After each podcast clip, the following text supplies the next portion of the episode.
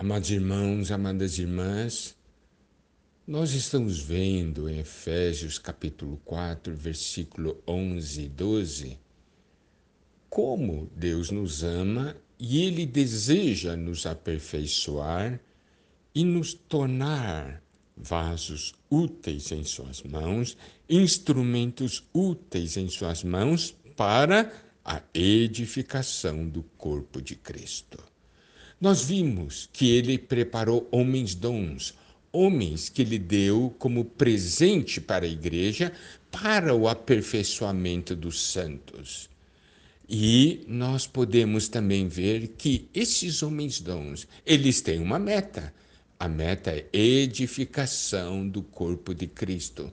Mas a função deles não é simplesmente de eles participarem ativamente da edificação do corpo de Cristo com o envolvimento da sua pessoa, mas eu estou falando dessa participação direta, não somente a participação direta, mas a participação indireta. E como é a participação indireta? Eles aperfeiçoam os santos para que cada santo, cada irmão e cada irmã desempenhe o seu ministério, faça o seu serviço para a edificação do corpo de Cristo.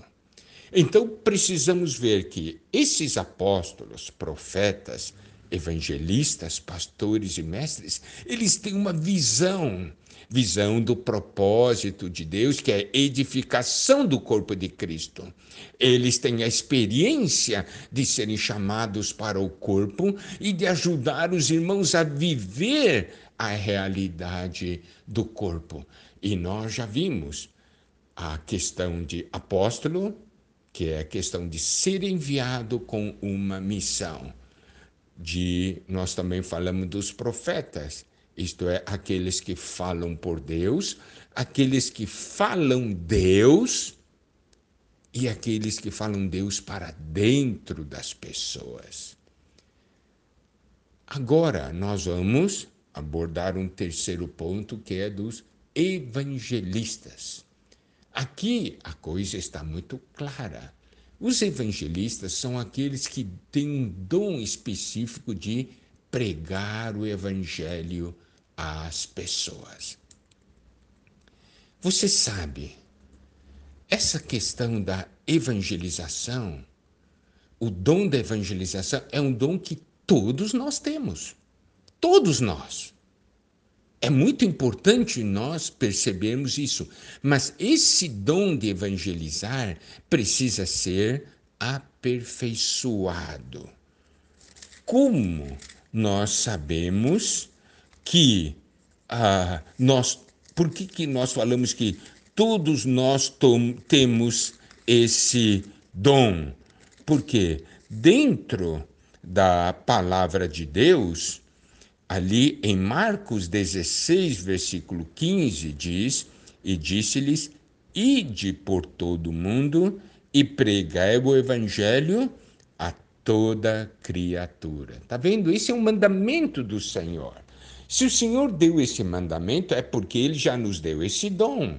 Agora, esse, nesse, esse dom precisa ser aperfeiçoado em nós. E é uma coisa muito importante, porque a questão de levar o evangelho não é somente uma questão do evangelho da graça, é o evangelho da graça e o evangelho do reino.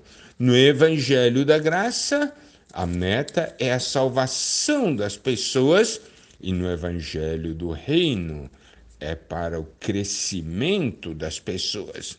E nós podemos perceber, principalmente agora que estamos vivendo esse final dos tempos, esse dom, essa função de evangelista é muito importante, porque porque em Mateus 24, 14 diz: E será pregado este evangelho do reino por todo o mundo, para testemunho a todas as nações.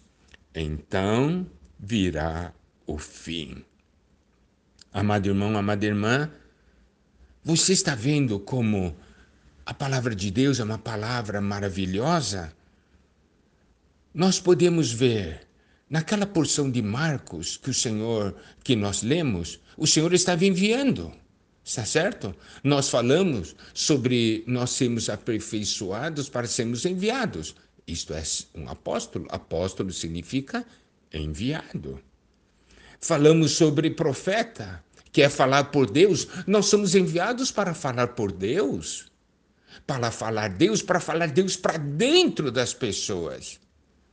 E o que nós levamos é o Evangelho, tanto da graça como do reino. O Evangelho da graça para os incrédulos e o Evangelho do reino para os que já creram, para que eles cresçam em vida, para que eles amadureçam, para que eles vivam a realidade do corpo de Cristo. Então nós podemos ver quando o Senhor nos aperfeiçoa, né? Ele aperfeiçoa em todos os aspectos. Ele preparou diferentes homens dons para quê? Para que realmente a sua igreja seja edificada. E a questão do evangelista é muito importante. Por quê? Porque por meio do evangelho nós ganhamos pessoas e as pessoas são o material para a edificação. Amado irmão, amada irmã, você é material para edificação. Eu sou material para edificação.